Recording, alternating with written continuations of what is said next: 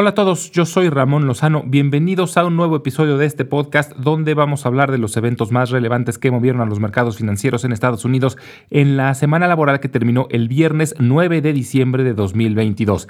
En la idea de la semana vamos a hablar sobre Pinterest y en la sección educativa vamos a hablar sobre el índice de participación laboral y el índice de desempleo.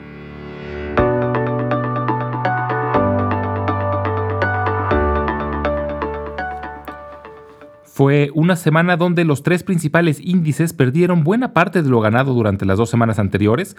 El Dow Jones bajó el 2.7%, el Standard Poor's 500 el 3.3% y el Nasdaq el 4%. El principal reporte de la semana fue el índice de precios de producción o PPI, que es una forma de medir la inflación a nivel mayoreo y suele ser un indicador de la inflación general en el futuro cercano. El PPI del mes de noviembre tuvo un incremento ligeramente menor comparado con el año anterior, pero preocupó porque fue mayor mes con mes. El PPI de octubre fue de 0.2%, mientras que el de noviembre fue de 0.3%, y genera nerviosismo de una posible aceleración. Año con año el índice mostró un incremento del 7.4%. Y esto es a pesar de una fuerte caída en el precio de los energéticos, principalmente del petróleo, que lleva ya casi cinco meses bajando. De hecho, el precio del petróleo ya está por debajo del nivel que tenía antes de que estallara la guerra entre Rusia y Ucrania. Está rondando los 72 dólares el barril y es el nivel más bajo del año.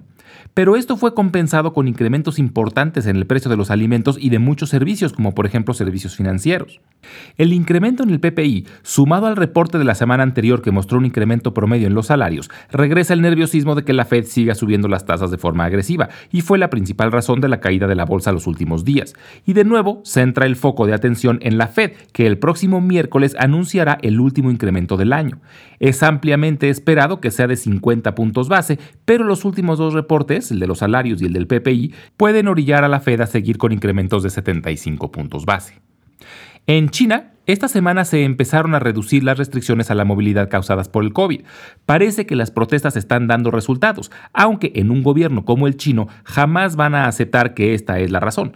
El gobierno argumenta que la nueva cepa del virus está siendo menos agresiva y por esta razón están reduciendo las restricciones. Pero sea cual sea la razón, fue vista con buenos ojos y da esperanza de que la economía china empiece a recuperarse, aunque será interesante ver qué efectos pueda tener esto en la inflación mundial.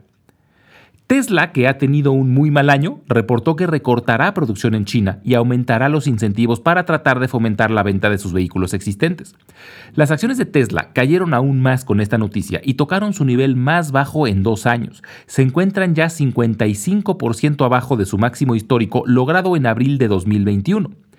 Este ha sido un año muy complicado para Tesla, empezando con la compra de Twitter por Elon Musk, debido a que Elon tuvo que vender una gran cantidad de acciones para pagar parte de la compra de Twitter. Además de que muchos inversionistas están preocupados de que Twitter pueda ser una distracción adicional que ocupe el tiempo de Elon, y esto pueda provocar que se descuide Tesla. Recordemos que Elon Musk, además de ser director general de Tesla y Twitter, es director general de SpaceX, The Boring Company y participa muy activamente en Neuralink. Es definitivamente un empresario fuera de serie, pero algunos inversionistas están preocupados de que ya tenga demasiado en su plato y descuide alguna de sus empresas. La reciente caída en las acciones de Tesla ha hecho que Elon Musk perdiera el estatus como el hombre más rico del mundo, puesto que según la revista Forbes es actualmente ocupado por Bernard Arnault, director general de la marca francesa LVMH, dueña de marcas de productos de lujo como Louis Vuitton, Moet, Dom Perignon, Sephora, etc. Esta semana reportó números Costco y, aunque reportó ventas por arriba de lo esperado, las utilidades decepcionaron principalmente debido a presiones inflacionarias. Pero el director general mencionó que ya ven una tendencia a la baja en la inflación, por lo que esperan mejores resultados para los siguientes trimestres, aunque sí mencionó preocupación sobre el incremento en el precio de los alimentos. En la industria automotriz reportó muy buenos números AutoZone, la cadena de tiendas de autopartes, principalmente debido a que la escasez de automóviles nuevos que ha habido ha hecho que muchos se queden con su auto más de lo planeado y tengan que darle mantenimiento. Pero por otro lado, Carvana, la empresa de venta de autos usados que revolucionó el mercado durante la pandemia, pero que no ha logrado ser rentable, decepcionó y sus acciones se desplomaron aún más. Ya hay analistas que ven riesgo de que la empresa quiebre. También durante la semana se reportó que el Departamento de la Defensa otorgó contratos por más de 9 mil millones de dólares a Amazon, Alphabet, Microsoft y Oracle para servicios de computación en la nube. Esto da fin a una demanda que puso Amazon debido a que durante la administración del presidente Trump, este contrato se había otorgado exclusivamente a Microsoft, pero era bien sabido que Trump tenía problemas personales con Jeff Bezos y Amazon argumentó que el contrato había sido otorgado de forma irregular. Finalmente, el Departamento de la Defensa decidió dividir el contrato en cuatro, siendo Amazon uno de los participantes. Esta semana, el día martes será reportado el índice de precios al consumidor o CPI, que es la principal medida de la inflación, y todos los reflectores estarán centrados en la Fed debido a que el miércoles anunciarán el nuevo incremento en las tasas, que como mencionamos es ampliamente esperado un incremento de 50 puntos base, pero lo más relevante será la expectativa que tiene la Fed para el próximo año, sobre todo el nivel máximo al que consideran llevar las tasas. Hay pocos reportes trimestrales durante la semana, pero destacan el de los gigantes de software Oracle y Adobe, y será interesante monitorear el de Lennar, que se dedica a construir vivienda, y el de Darden, que es la empresa madre de la cadena de restaurantes Olive Garden.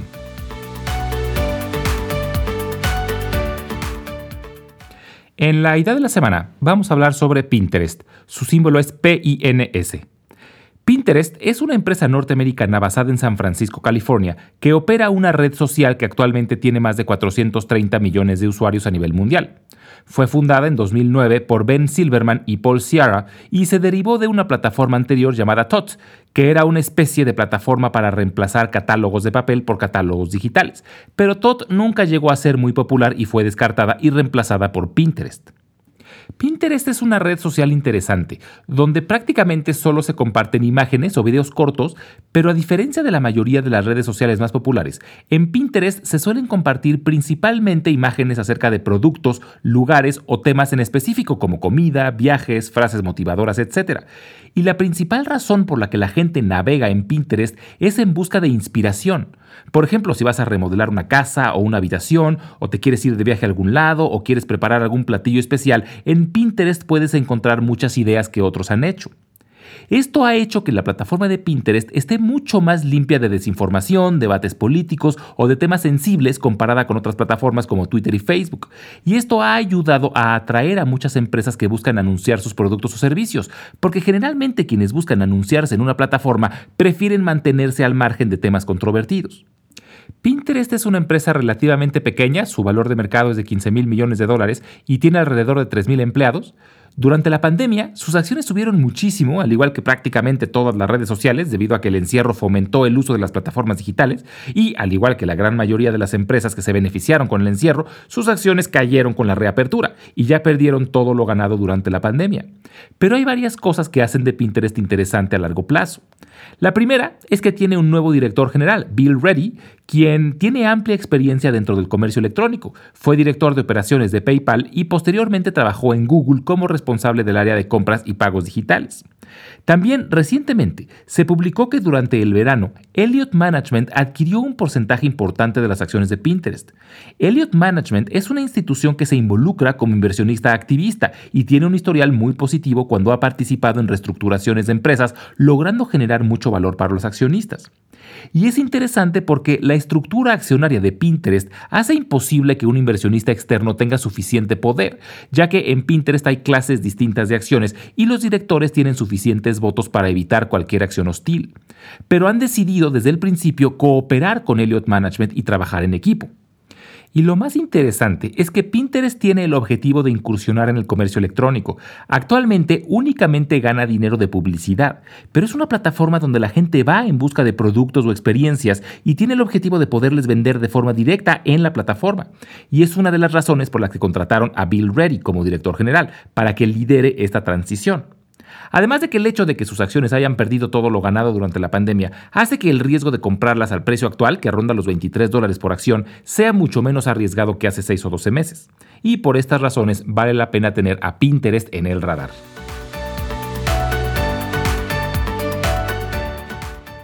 En la sección educativa del día de hoy vamos a hablar del índice de desempleo y la participación laboral. Hay dos métricas que se usan comúnmente en los Estados Unidos para estimar la salud del mercado laboral.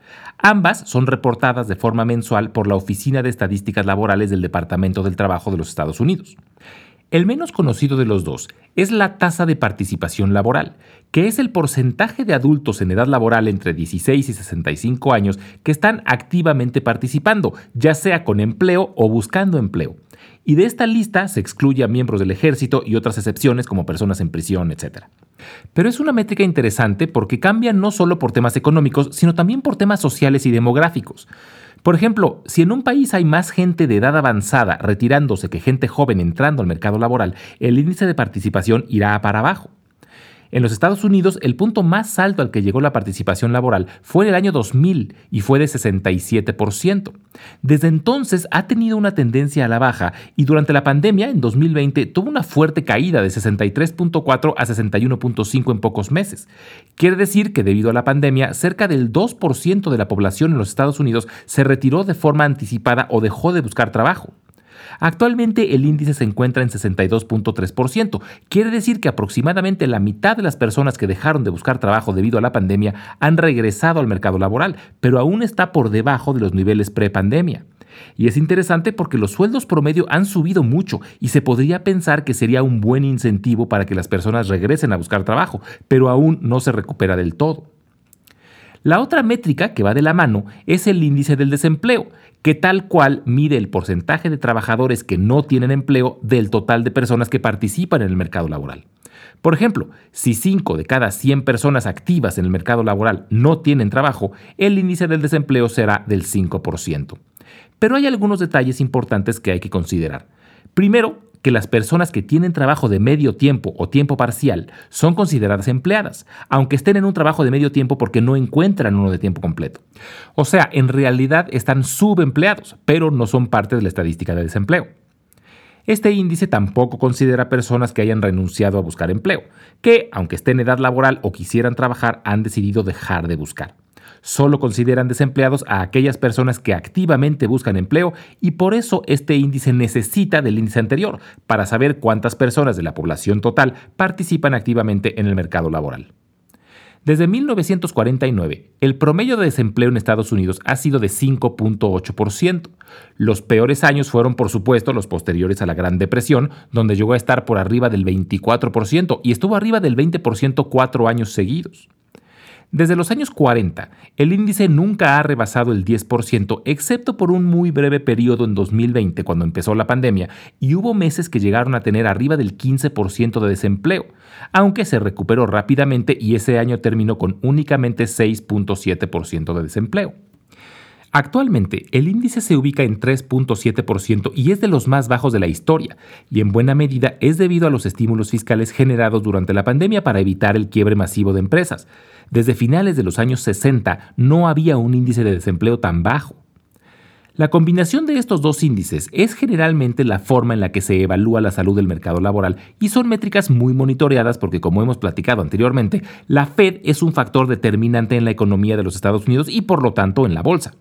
Y uno de los mandatos de la Fed es el llamado máximo empleo, el otro mandato es el control de la inflación, pero en el tema de la inflación tienen un objetivo claro, que es el 2% anual. En cambio, el máximo empleo es mucho más ambiguo, pero generalmente se considera que mientras el desempleo esté por debajo del 5% es aceptable.